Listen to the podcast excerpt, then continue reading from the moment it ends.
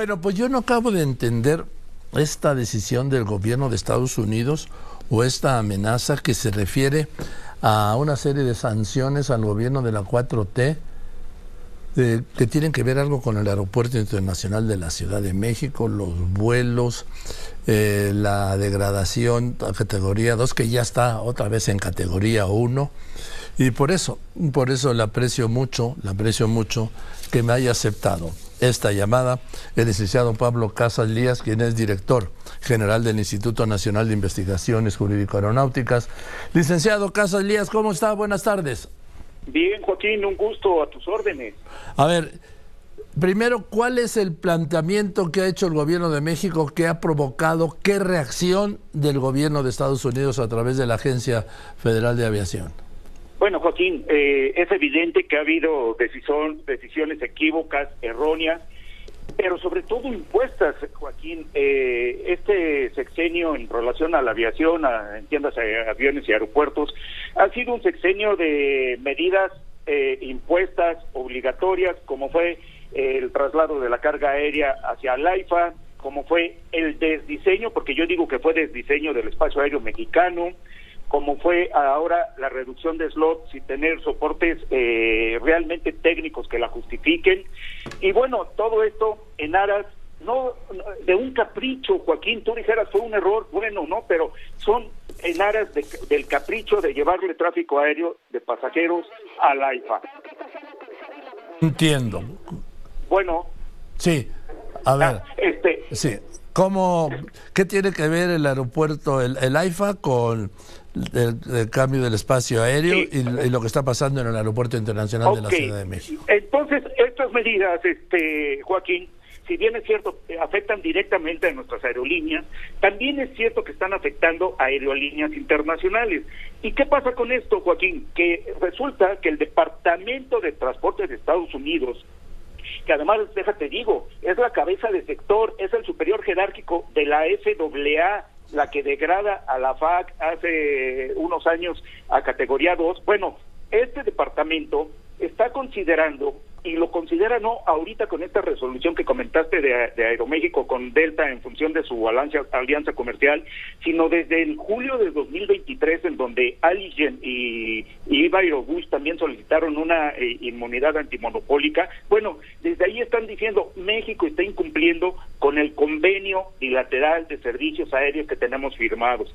Inclusive en el documento en el cual están suspendiendo la o, dejando en suspenso la autorización de esta eh, eh, movilidad antimonopólica de Aeroméxico y Delta, están diciendo que han habido, Joaquín, eh, eh, consultas formales y que no han tenido, en pocas palabras, eco en la autoridad mexicana, por lo cual, dado que todas las decisiones que se han tomado principalmente en el aeropuerto internacional de la Ciudad de México, pues afectan tanto la competitividad, competitividad Así también, eh, inclusive hacen referencia a una resolución de la Comisión Federal de Competencia Económica de aquí de México que considera que hay, eh, conductas que pueden ser inhibidoras de inversión y monopólicas. Bueno, hacen referencia a todo esto, Joaquín, y que no tuvieron eco. Es decir, ¿qué pasa? que eh, se nos ha querido hacer entender o, o, hemos entendido mal, creo que más bien nos lo quieren hacer entender, que el AIFA per se es el sustituto del aeropuerto cancelado en Texcoco y no Joaquín.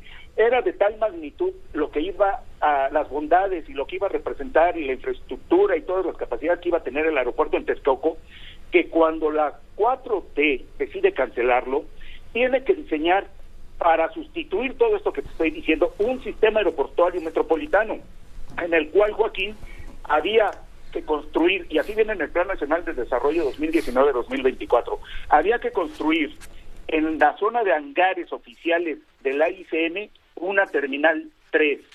Con esto se tenía que comprar el 50% de acciones que están en poder de particulares del aeropuerto en Toluca y construir el AIFA. Y esta triada de aeropuertos, esta triada de aeropuertos, supuestamente operando de manera simultánea, iban a ser el sustituto de esa gran infraestructura que iba a ser lo de Texcoco. Entonces, es un despropósito querer llevar por decreto, ya se llevó la carga, afortunadamente el pasaje no vuela por decreto, volamos como se nos da la gana, cuéstenos lo que nos cueste, Joaquín, pero bueno, eh, eh, eh, esto de querer llevar tráfico de pasajeros para justificar un capricho que es eh, eh, prácticamente un fracaso, un capricho fracasado, pues conlleva todos estos daños colaterales, Joaquín, a nuestras aerolíneas, porque finalmente no se está castigando al gobierno, al, al, gobierno ya se le castigó con la eh, degradación de la pero se, de Pero se recuperó y el castigo pues no fue al gobierno, fue a quienes usan, usamos aviones. Así es. Y, y, ahora eh, eh este problema que tiene Aeroméxico y que tiene Vivax también con esta ah, falta de, de, inmunidad antimonopólica que les otorgue Estados Unidos, pues bueno, al final del día no hay que olvidar que son daños colaterales, sí, Joaquín, nada más que la degradación a categoría 2, que no fue culpa de nuestras aerolíneas, exclusivamente fue del gobierno, diga, entiéndase, por gobierno la FAC, costó alrededor a las aerolíneas 20 mil millones de pesos, Joaquín. Ahora imagínate si no les dan esta, esta eh, visto bueno para su, su acuerdo comercial entre Delta y Aeroméxico, lo que va a representar y los costos que va a tener. Ya te digo que está un, el antecedente de Viva y de, y de este. Ahora, Joaquín, el, el asunto de todo esto eh, eh, es siguiente, el, la Ciudad de México, eh, el país, México en sí, y el mercado más importante y competitivo de América Latina y del Caribe, necesita un aeropuerto de última generación con la infraestructura que requieren los tiempos actuales y el propio país. Ese aeropuerto que se iba a hacer en Texcoco, que iba a costar 300 mil millones de pesos, Joaquín, ese aeropuerto fue cancelado ya te, ya te expliqué cuál fue la manera de, sustituirlo. Pero esos 300 mil millones de pesos, que por cierto, al día de hoy no hay un procedimiento administrativo sancionador ni una carpeta de investigación abierta en contra de algunos de los funcionarios que diseñaron, planearon y construyeron algo de del aeropuerto en Texcoco. Bueno, eh, ese aeropuerto la justificación fue corrupción y que costaba 300 mil millones de pesos. Te quiero decir, Joaquín, que nada más la cancelación del aeropuerto en Texcoco, primero la, Auditoría Superior de la Federación dijo que tenía un costo de 300 mil. Le hicieron manita de puerco y los tuvo que bajar a 113 mil millones de pesos. Eh, se tuvieron que firmar eh, bonos que garantizaban eh, los fondos para poderlo construir por 6 mil millones de dólares, Joaquín. La, la construcción de AIFA y su operación en lo que va de al presente año lleva 2.511 millones de pesos. El rediseño, que insisto, fue un desdiseño del espacio aéreo mexicano, costó 4.600 millones de pesos, Joaquín. El Aeropuerto Internacional de la Ciudad de México, al día de hoy, tiene entre asignaciones presupuestales y recursos propios un costo de 8.727 millones de pesos. La venta del avión presidencial implicó una pérdida de 24 millones de dólares. La degradación de la FAC, si lo quieres ver, sí fue daño colateral, pero implicó una pérdida para nuestras aerolíneas de 27 mil, de, de 20 mil millones de dólares. Y la creación de una aerolínea estatal, esta Sedena Charters, eh, llamada mexicana, está costando 6.700 millones de pesos. Todo esto que te acabo de decir, Joaquín, además de todo, está destinado a vivir del presupuesto, no son autosuficientes económicamente. Entonces, ¿no te eh, parece que es una total, total contradicción haber cancelado un aeropuerto con todos estos gastos que tienes y costos que tienes para nada? Porque al día de hoy los mexicanos, el país, no vamos a tener el avión que necesita, vamos el avión, el aeropuerto que se necesita, el aeropuerto que reclaman los actuales tiempos y vamos a seguir con un aeropuerto eh, en ruinas, eh, saturado en, en cuanto a su espacio aéreo y en cuanto a sus edificios terminales, y esto no le veo más allá de unos cuatro años, Joaquín, desafortunadamente. Pero bueno, ahora todo este dispendio que se ha hecho para nada, Joaquín, estos miles de millones de pesos y miles de millones de dólares, son un dispendio impune que también se va a venir al bote de la basura y vienen de tus impuestos, de los míos, de todos los mexicanos, y son para nada. Entonces, esto se viene a demostrar con estas eh, cuestiones que las autoridades aeronáuticas americanas pues ponen eh, los acentos en la IES o el, eh, puntualizan que efectivamente México al día de hoy sigue siguen cumpliendo con lo, el convenio bilateral y con lo tratado ahí. Y quiero decirte que ahora en abril viene la auditoría que va a hacer la OASI y pues a ver cómo nos va. Este, ¿Qué es la OASI? Joaquín, la Organización Internacional de Aviación Civil, que es el máximo órgano eh, que regula la aviación a nivel internacional y pertenece a la ONU. Ahora, nada más, ¿qué tiene que ver todo esto eh, con la alianza estratégica de Aeroméxico y Delta?